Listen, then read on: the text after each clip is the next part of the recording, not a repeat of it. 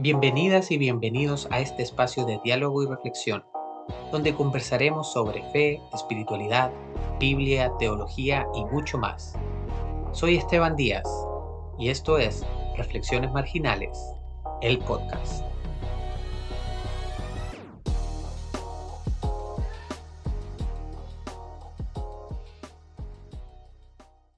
¿Cómo están mis queridos marginales?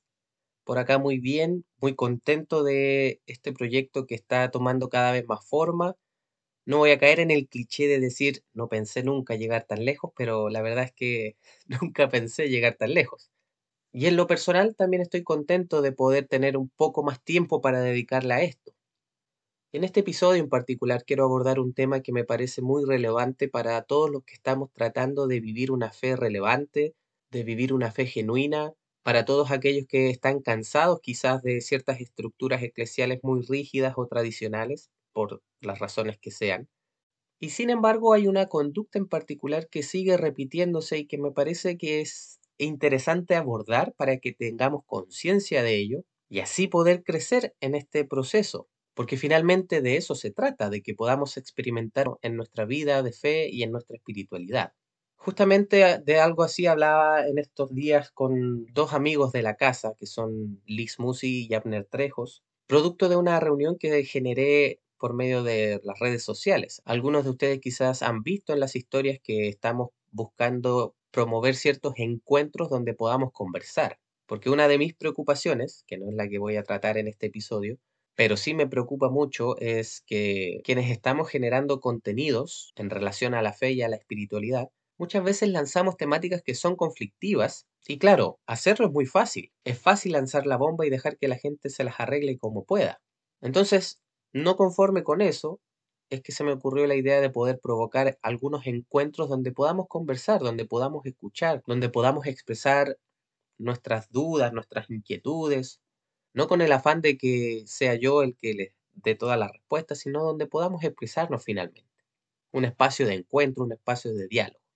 Y justamente en estos espacios es que me he dado cuenta de que hay una práctica que me parece que no hemos podido desarraigar de nuestra tradición.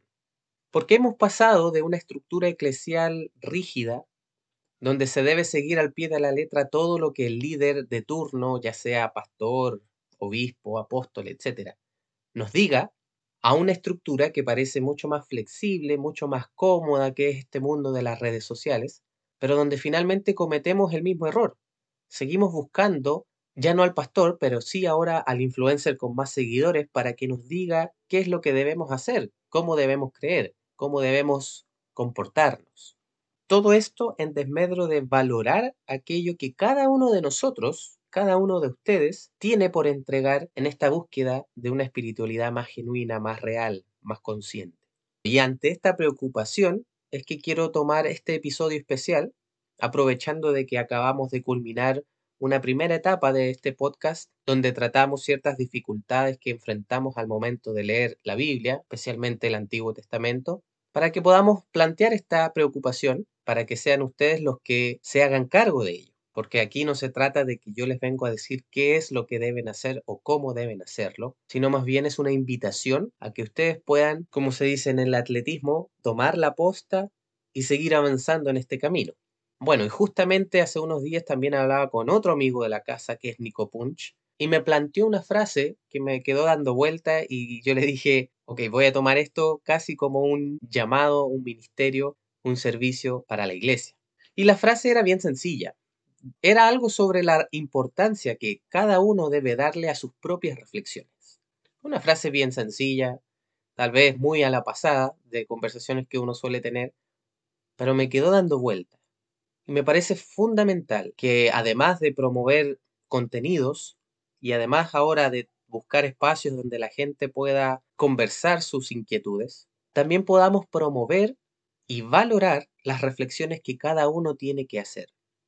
Por eso es que a mí me produce tanta alegría cuando personas que obviamente no conozco, porque en las redes sociales es imposible conocer a todos, me escriben para decirme, oye, ¿sabes qué? Me animé a generar ciertos contenidos y me mandan su perfil y me parece muy loable porque estamos en la misma. En lo personal no me considero para nada una voz autorizada, ni un influencer, ni nada de eso. De hecho, hay figuras dentro de estas comunidades virtuales que hemos ido generando, a las cuales yo admiro y respeto mucho, porque sí tienen una trayectoria académica verdadera.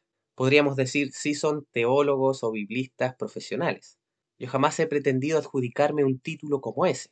Entonces, claro, cuando me escriben para compartir lo que están haciendo me produce mucha alegría, porque me doy cuenta de que han entendido la importancia de generar sus propias reflexiones. Y no quiero que me malinterpreten, no se trata de que todos tenemos que tener un perfil para compartir nuestras reflexiones. No, no va por ahí la invitación. Cada uno verá cómo canaliza sus propias reflexiones. Pero la invitación sí es a que cada uno sienta la libertad de poder decir lo que está sintiendo abandonando ese temor tan típico dentro de la estructura eclesial que es buscar siempre la aprobación de para animarme a hacer algo.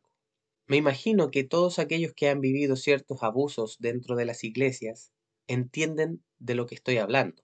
Cuando directa o indirectamente hemos buscado siempre la aprobación de alguien para validar lo que hacemos, para validar lo que decimos.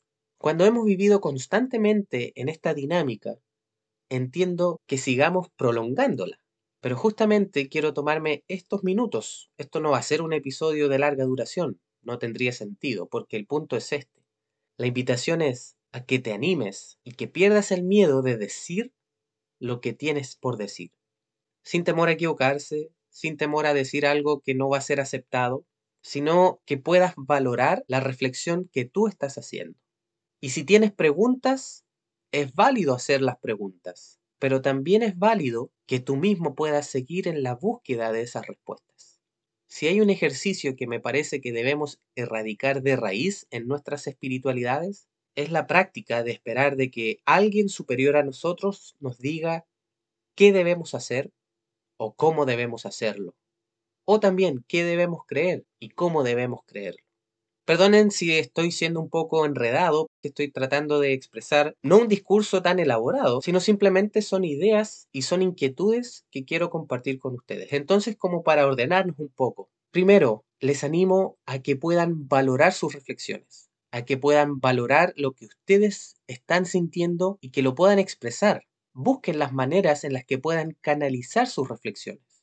Como les dije, no es necesario que todos tengan un perfil en Instagram o en redes sociales o que todos tengan un podcast. A lo mejor puede ser un ejercicio mucho más introspectivo. Tal vez puedes tener un diario donde escribes tus propias reflexiones para ti mismo. Quién sabe llegará un momento donde esas reflexiones puedan ser compartidas públicamente, o quizás nunca llegue a ese punto. Lo importante sí es que te atrevas a expresarlo, a que no tengas miedo por la aprobación o desaprobación de otros. Expresa tus dudas, expresa tus sentimientos, Expresa tus inquietudes, expresa tus temores, porque solamente cuando logramos expresar y comunicar aquello que nos está pasando internamente, podemos vivir una espiritualidad genuina y podemos tener un encuentro real, verdadero y relevante con lo divino. Probablemente esto se refería a Agustín de Hipona cuando decía que él había buscado por tanto tiempo a Dios allá afuera, en lo cósmico, en la naturaleza, etc., cuando finalmente se dio cuenta que tenía que mirar hacia adentro y ahí pudo encontrar realmente a Dios. Estoy parafraseando, por supuesto, la idea de Agustín. Pero la intención es esa y el propósito es el mismo. Si nosotros nos coartamos esperando la aprobación de otros para expresar lo que nos está pasando internamente, jamás vamos a poder vivir una espiritualidad que sea atingente a nuestra realidad. Y simplemente vamos a estar viviendo la fe y la espiritualidad de otros, no la propia. Finalmente vamos a transformar a Dios simplemente en una figura inalcanzable porque no somos aptos para vivirlo. Valora y valida las reflexiones que estás haciendo. No te preocupes tanto de si estás haciéndolo bien o no. Porque eso muchas veces cuando nos hacemos estas preguntas tiene que ver con la aprobación de los demás y no tanto con el contenido de lo que nosotros estamos reflexionando. Y un segundo punto, ya para ir concluyendo esta idea, Así como dejamos de buscar la aprobación para expresarnos, no busquemos que nos digan cuáles son las respuestas correctas a nuestras preguntas. abandonemos esa idea de una respuesta estructurada, de un discurso estructurado, donde se nos dice todo tal como debe ser, donde se nos revela la verdad como un discurso filosófico, capaz de dar todas las respuestas a todas las preguntas. Esa ambición lamentablemente termina transformándose en un ídolo. Y perdemos de vista lo relevante, perdemos de vista la experiencia con Dios, perdemos de vista la experiencia con la verdad. Porque no olvidemos que para el cristianismo la verdad no es un concepto, no es una idea, tampoco un discurso filosófico, tampoco son los argumentos adecuados para refutar todas las dudas posibles. En el cristianismo la verdad es una persona. Y si queremos acceder a la verdad dentro del cristianismo, tenemos que vivir el proceso, tal como lo hacemos cuando conocemos a cualquier persona y queremos entablar una relación, ya sea de amistad o de amor. Hay un camino que seguir, hay un proceso que caminar. Por lo tanto, es momento de vivir la verdad desde esos parámetros, como una relación con un otro, no como un discurso argumentativo. Y como toda relación, solamente podremos acceder a esa verdad cuando decidimos vivir esos procesos, sin atajos, sin buscar que otros nos digan qué es lo correcto y qué es lo incorrecto. Accedemos a la verdad desde el cristianismo en el momento en que decidimos caminar, vivir ese proceso, experimentando, relacionándonos, dialogando, encontrándonos. Solo ahí es cuando podemos vivir esa verdad, que es Jesucristo. Por lo tanto, no sigamos buscando que alguien nos diga qué debemos hacer y qué no. Renunciemos a esa práctica tan anti-evangelio que por tantos años ha perdurado, donde es la persona que está parada desde el púlpito la única con la autoridad para decirnos qué sí y qué no. Fíjense que ni siquiera Jesús, cuando leemos los evangelios, se atrevió a tanto. Sus discursos eran mucho más modestos. No pretendía dar las respuestas correctas y certeras para cualquier problemática, sino que invitaba a caminar junto a él para vivir el proceso del Evangelio.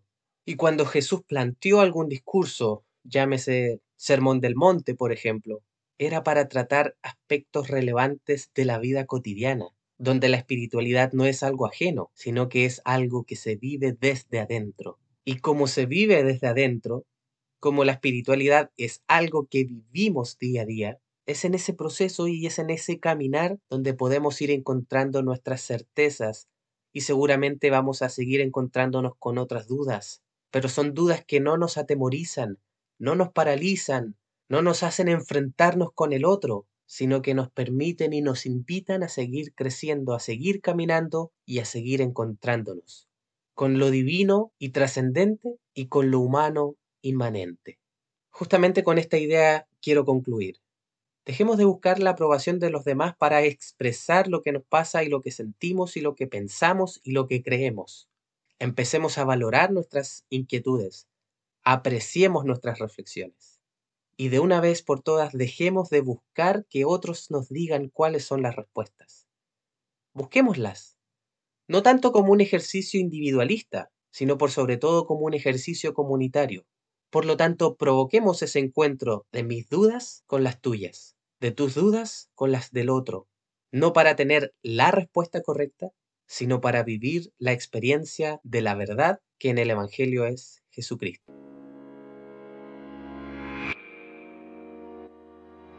Muchas gracias por escuchar el podcast. Si sientes que puede ser de ayuda para algún amigo, familiar o conocido, por favor compárteles el episodio. Puedes encontrarme en Instagram como reflexiones.marginales y en Facebook como rmarginal. No dudes en escribirme y compartir tus ideas o preguntas y así poder generar diálogos de fe constructivos. Pronto un nuevo episodio. Un saludo desde Chile a toda la comunidad marginal. Un abrazo.